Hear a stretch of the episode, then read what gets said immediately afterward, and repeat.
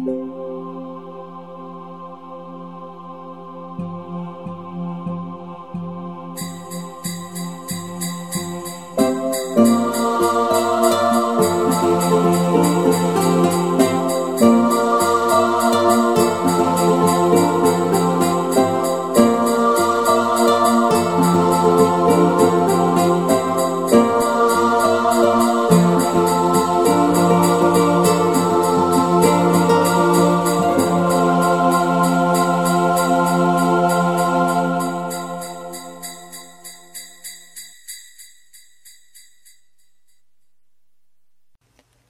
Weihnachtsmarktbesuch mit Folgen. Okay, wir treffen uns um 17 Uhr am Haupteingang, trällerte Veronika in den Hörer. Tschüss, bis später. Sie legte auf und fixierte ihren Kollegen triumphierend. Alle kommen mit, sogar der Abteilungsleiter und seine Sekretärin. Du kannst dich also keinesfalls ausschließen. Warum nicht? begehrte Lars auf. Über meine Freizeitaktivitäten darf ich doch wohl ganz allein entscheiden. Generell natürlich schon, pflichtete Veronika ihm bei. Aber wenn es darum geht, das Betriebsklima positiv zu beeinflussen, dann sollte man auch mal Kompromisse eingehen. Und da du dich noch in der Probezeit befindest, wäre es äußerst unklug, den gemeinsamen Weihnachtsmarktbesuch zu boykottieren. Gib dir endlich einen Ruck, es wird bestimmt total lustig. Missmutig sog Lars die Luft ein. Na gut, überredet, zur Gewohnheit werden solche Aktionen für mich allerdings nicht. Mit einem triumphierenden Schmunzeln setzte Veronika seinen Namen auf die Liste. Nun sei doch nicht gleich so negativ. Wir werden einen tollen gemeinsamen Abend haben, davon bin ich überzeugt. Lars verkniff sich mühsam einen Kommentar. Ihm war völlig klar, aus welchem Grund Veronika das Weihnachtsmarkt-Event angezettelt hatte und es ärgerte ihn, dass er sich nicht gegen die ständigen Manipulationen zu wehren vermochte. Weshalb hatte er Veronikas uneingeschränkte Hilfsbereitschaft nicht sofort richtig eingeschätzt? Nun war er tagtäglich den mehr oder minder deutlichen Aufdringlichkeiten ausgesetzt, die sich in lockerer Atmosphäre garantiert noch steigerten. Außerdem spekulierte Veronika gewiss darauf, dass er sich unter Alkoholeinfluss empfänglich für ihre Avancen zeigen würde – doch da irrte sie sich gewaltig. Denn erstens war Veronika überhaupt nicht sein Typ und zweitens, nein, Schluss mit den unnützen Grübeleien. Rasch und mit einem tiefen Seufzer verscheuchte er die Gedanken an seine attraktive Nachbarin Maike, deren Zuneigung er nur zu gern gewonnen hätte.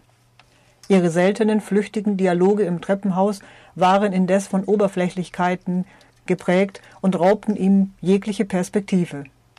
Quälend langsam schleppten sich die Stunden dahin, und Veronika schwelgte versonnen in der Vorfreude auf den Abend.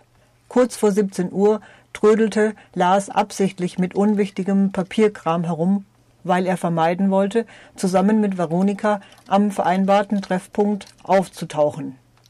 Doch Veronika harrte, wenn auch ziemlich ungeduldig, bis zur letzten Sekunde aus und hielt sich auf dem Weg nach draußen dicht an seiner Seite.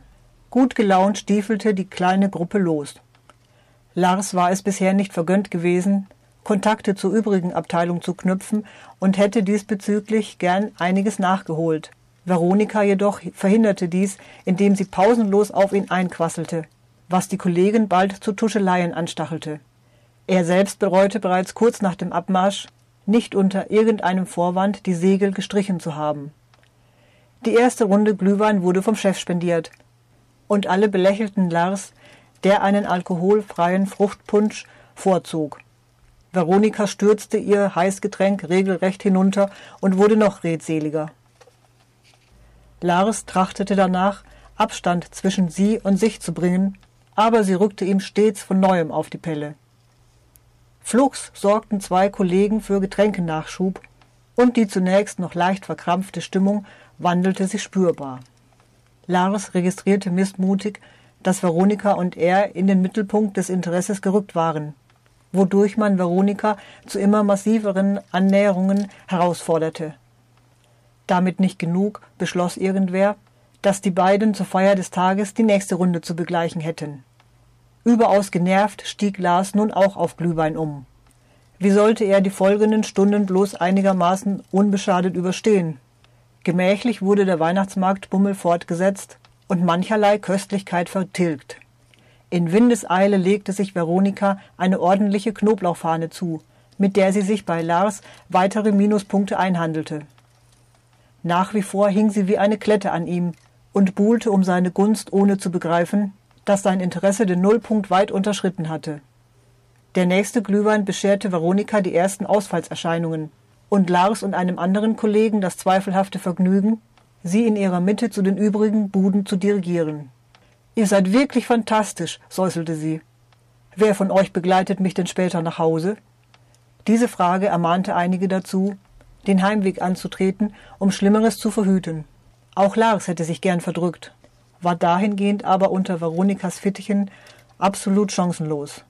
Plötzlich tippte ihn jemand von hinten an. Hallo Lars! Einigermaßen verwirrt wandte er sich um und starrte direkt in die leuchtenden Augen seiner Traumfrau. Hallo Maike, das ist ja eine nette Überraschung. Sie warf ihm unvermittelt die Arme um den Hals und brachte ihre Lippen ganz dicht an sein Ohr. Bitte entschuldige den Überfall, aber ich brauche dringend deine Hilfe, sonst werde ich diesen lästigen Kerl gar nicht mehr los. Kein Problem.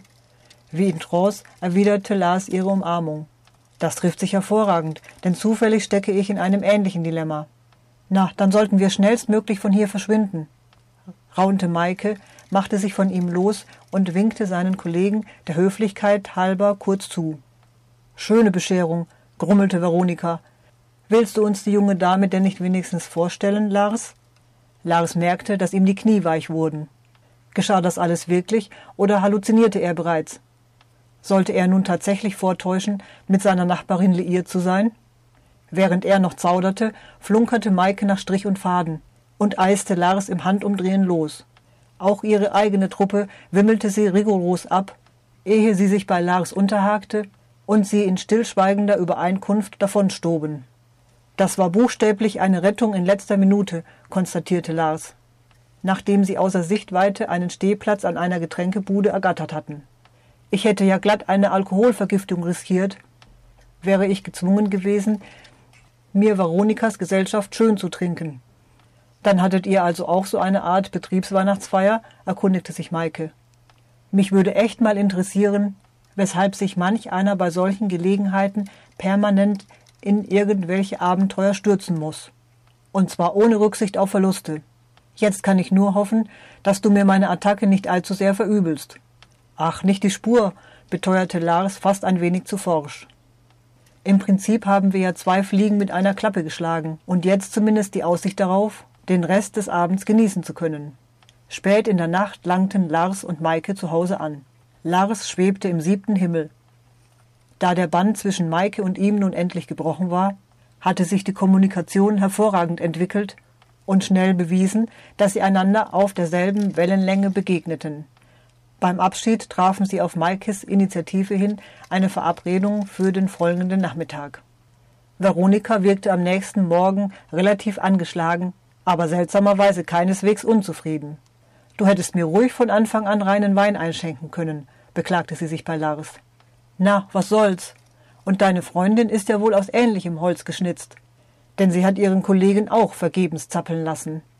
Ach ja? Lars grinste.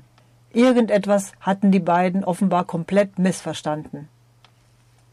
Am besten haken wir den ganzen Schlamassel ab, flötete Veronika. Geteiltes Leid ist schließlich halbes Leid, wenn du verstehst, was ich dir damit sagen möchte. Hundertprozentig, quittierte Lars, ohne seine Erleichterung darüber, dass Veronika ein neues Opfer ins Visier genommen hatte, zu verbergen.